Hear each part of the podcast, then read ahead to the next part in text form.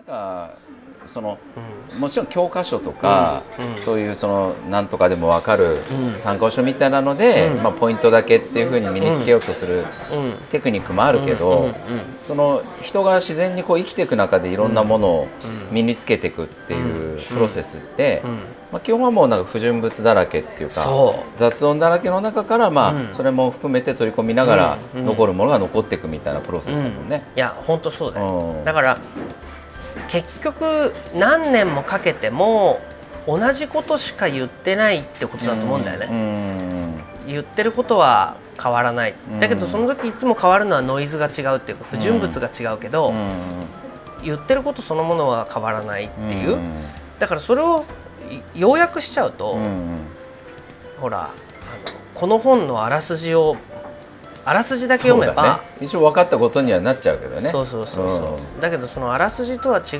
うところに面白みがあるっていう、だから結局その要約してるっていうのは何かっていうとさ、みんな忙しいから、忙しいので、うん。要約して、うん。サプリメントにして、うん。あのサプリメントなんかまさにそうだね、うん。サプリメントにして忙しい時代に食べたことになるっていうことだと思うわけよ、だからその要約するっていうことがいいとか悪いっていうより、ものが違うから、だから僕らがサプリメント出さなくてもいいんじゃないってことあるよね。うん。確かに。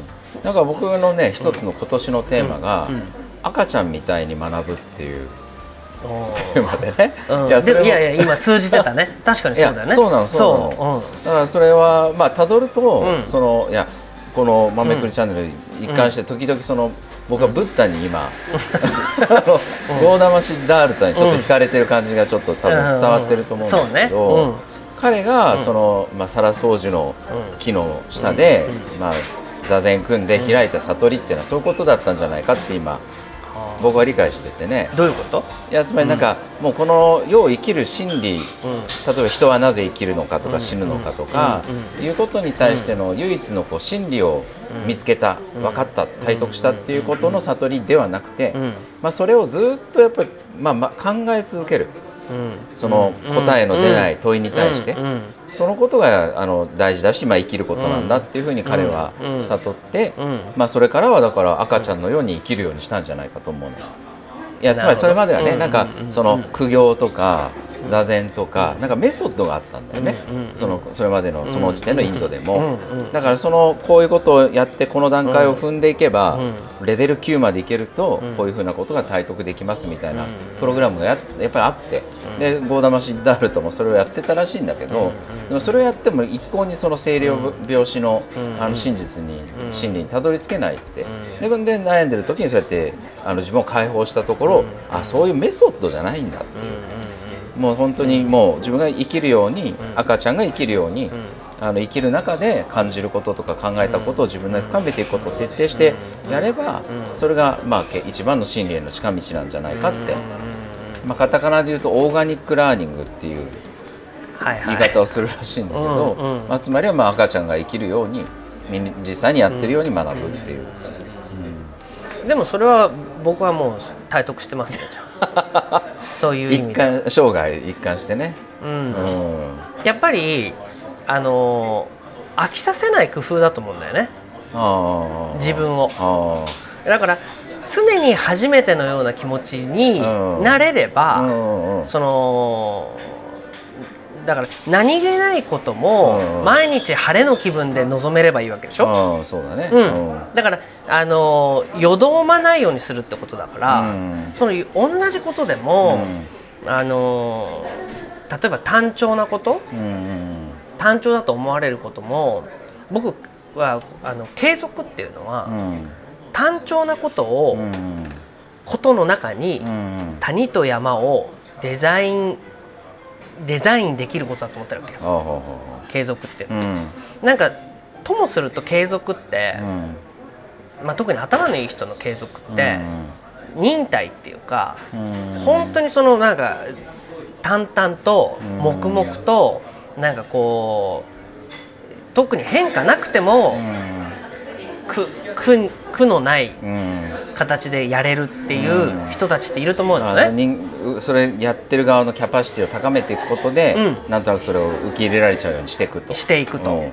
だからとにかくまあそのでそれってうんある意味鈍感力でもあると思うわけうんうんだってもう全然痛いっていうことを感じなければ、どんなにその手にタコができても、うん。筋肉痛になっててもずっとやれるわけでしょ、うん。だから痛みの痛点を鈍感にすれば、うん。確かに継続ってできると思うんだよね、耐えられる退屈の量も増えるってことだよね。う。ん。だけど長い本当に人生みたいに長いことでやると、俺それってポキッと折れることもあると思うわけよ、うんうん。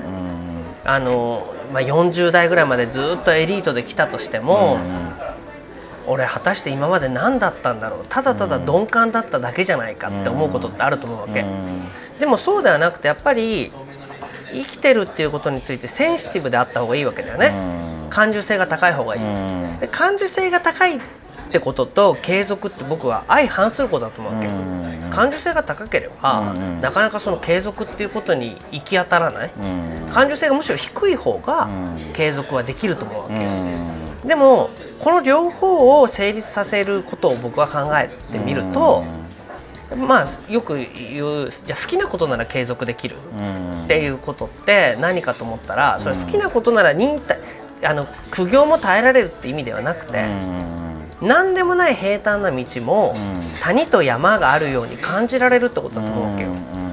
だからお料理なんか 僕やるじゃない。うんでまあお料理って単調に思えるけど、うんあのそうでもないんだよね。うんその鍋に火を入れる瞬間、うん。そのあそれがコトコトする瞬間とか、うん。最後仕上げる瞬間とかって、うん。一つずつおおって思う、ん。驚きがあるから、毎回やれるし毎回同じようにならないっていうことが次にこうつ次へのステップになると思うわけ。なんかそのなんか忍耐っていうことと継続がセットになってて、なんか平坦な道でも、なんかそこをその淡々とこなす鈍感力が継続っていうふうに思われていると思うし、そういうことができる人もいると思うけど、僕が思う継続っていうのは、そのブリコラージュ的っていうかね、あの平坦ではない。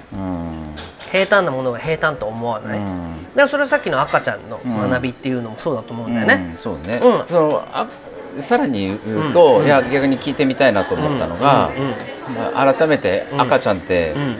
偉大,、偉大だなっていうか、うん。つまりその、ん。常にこう初心であるっていうかね、うん。常に世界を新鮮にん。眺められるっていうことがあるわけだけど、その世の中どっちのタイプが多いかみたいなことで考えた時にね、その常にいろんな喜びとか悲しみとか、新鮮な出来事で、まあ、常にワクワクしているっていうかね、うんまあ、それはワクワクすることがあるってことは反対に言えばすごい落ち込むこともあるってことでもあるから、まあ、昔よくそういう、ん。あのなんだっけダイナミックレンジみたいな言い方をしたこともあったけど、ん。だからまあ継続していく中にそういう波をちゃんと作っていく、そういう感受性を、ね保っていくってことなんかもあると思うんだけど、世の中で言うとどっちかっていうともうこれが嫌になるっていうか、そのときめくことも落ち込むことも両方嫌みたいな、だからもうもう当たり障りのない、あの波もあの山も谷もないような方の人生を選んじゃって、うんでそれってまあ要は安定はするからね、だから料理で言うならば、毎回同じ料理を作ってる方が気は楽みたいなところに年を重ねると落ち着いてっちゃうみたいなこともあるような気がするんだけど。うんうんうんで何を聞いてるうんだからそれと井川さんが、まあ、どっちかだからみんな我々継続することの方が得意で、継続しないそこに変化を取り入れるってことをみんなしてないんじゃないかって思うの。僕が思うのは、うん。やっぱり僕はもうとにかく人間は感受性を持っていて、うん。感受性を持っている方がいい、ん。だから子供と大人なら僕は子供の方がいいと思うし、うん。もちろん赤ちゃんなんていうのは感受性の塊だと思うからね、だけどそれは社会っていう規範の中と、まあ、法律や何かっていうものの中に生きる上では、その感受性は邪魔だから、うん。だからシステムに順応するためにはうん。感受性を持たないっていうことを、うん。そのせざるを得ないだけなんだと思う、訓練させられる訓練させられるっていう、うん。でもそれで生きられるほどうん。人間はうん。その合理性とその動物性を捨てられない、うん。と思うわけね。うん。でその合理性と動物性みたいななものを、が端的に出るのは僕恋愛だと思うわけよ。やっぱりそれはシステムに順応してる人の方が、うん。じゃあ社会としては、うん、お金を稼ぐとかうん。いうことかもしれないけど、うん。例えばそれがじゃあ家族を持った時にうん。子供に接するってことになると、うん。その感受性のないお父さんってどうなの、っていうことは妻としては思うようね。ん。うん。赤ちゃんにも伝わるだそう赤ちゃんに伝わる、うん。それは稼いでるかもわかんないけど、うん。なんていうのかな？感受性がないわけだからね。うん。でも夫の言い分としてはさお前たちをこの家に住まわせて、うん。こういう金を稼ぐために、うん。俺は感受性を捨てたんだから そうね。ね、うん。お前は感受性の捨てた俺と結婚したんだ。うん。っていう言い分が多分男の言い分としてあるね。なんなら結婚するために感受性を捨てたんだ捨てたんだと、うん。お前たち家族を守るために感受性を捨てたんだっていううん。ことを言う男の言い分っていうのがあるとすれば、うん。それは女の方も都合ご都合主義っちゃご都合主義だけど、うん。いや私はそうかもしれないけど、うん。感受性のない男とはうん。一緒にいたくない、もしくは感受性のないあなたは、うん。じゃあもう私にとっては ATM だと、まあ実際そういう言い方することあるよね、あると思うんだよね。うん。でもということは、うん。結局そのじゃあ男の人で言えば、うん。システムに順応することでうん。招くのは孤立じゃない。うんうんね。うん。だって結局家族にも理解されそうない家族にも理解されない、うん。結局この感受性を捨てたことで、まあじゃあそのシステムの中での立場うん。っていうことはまあキープできたとしても、うん。じゃあこれから景気が悪くなるだとか、うん。まあここのとこのその終身雇用が崩れるだとかって言った時に、そうやって孤立した人たちにうん。一番必要なのはやっぱ感受性だと思うわけよね。うん。でだから結局はその社会に順応するためにまあ感受性を捨て、うん。むしろ犠牲にし、うん。波風を持たない方がうん。やっていけるっていうのは、ある側面ではそうだと思うし、うん。もちろんそういうことでもへいちゃらな人っていると思う。うん。俺の知ってる人だと石田達治っていう人はそうだけどあの全然なんていうの順応 OK みたいうん。な多分きっとトイレットペーパーがなくても、うん。俺ん家に4つあればもうそれは幸せだ。っていう人いると思うのよ。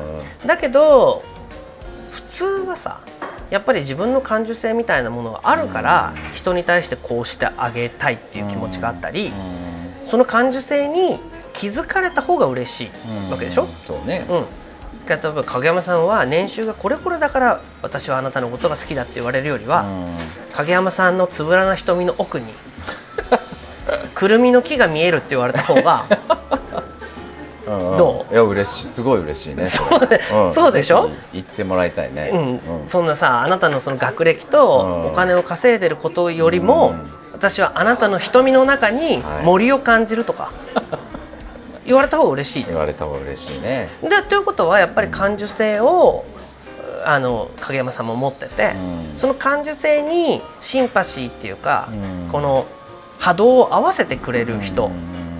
むしろその波動を気づいてくれる人の方が嬉しいということになるし、うん。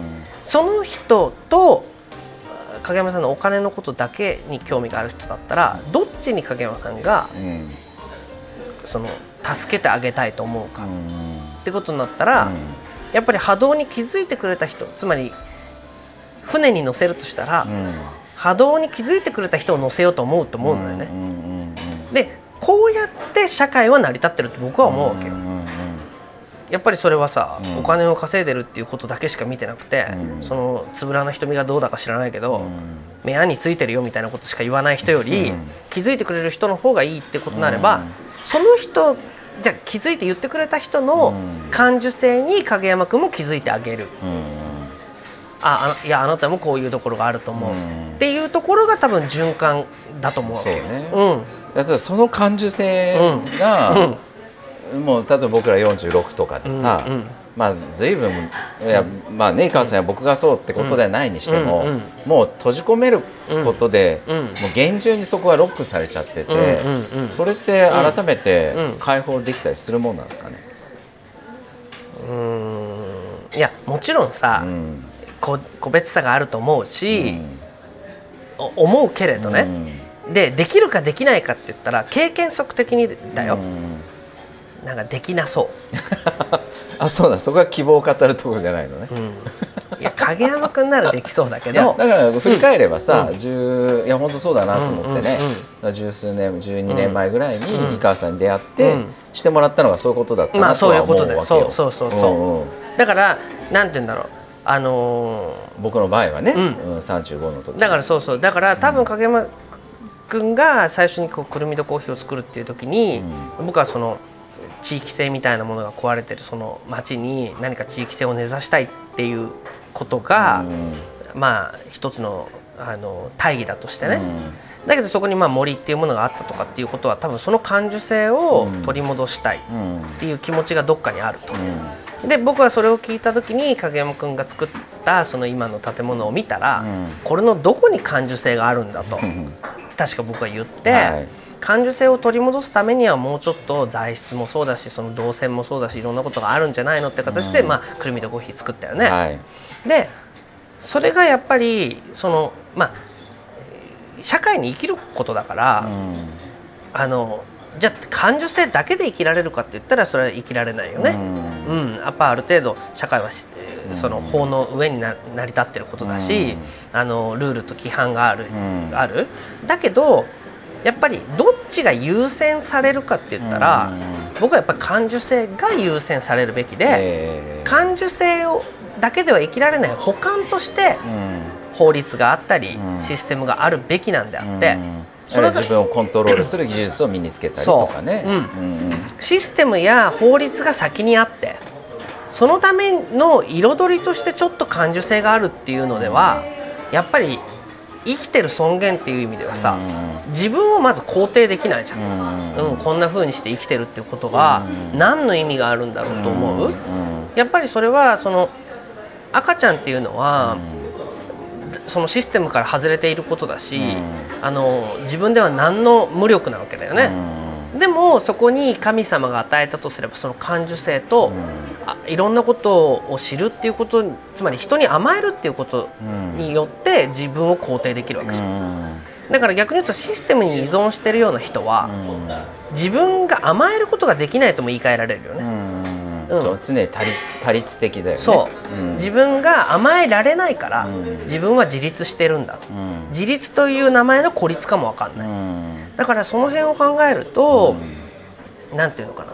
もちろん両方を共存させた方がいいと思うけど、うん、頭の中がもうずっとそればっかりになってた人は、うん、じゃあいよいよ定年したから、いよいよ40でじゃあ、あのー、引退するから、さあこれからは心置きなく感受性っていうふうに、いよいよ赤ちゃんだと、なれるの、と思う。で僕は結論から言うとなれない。うん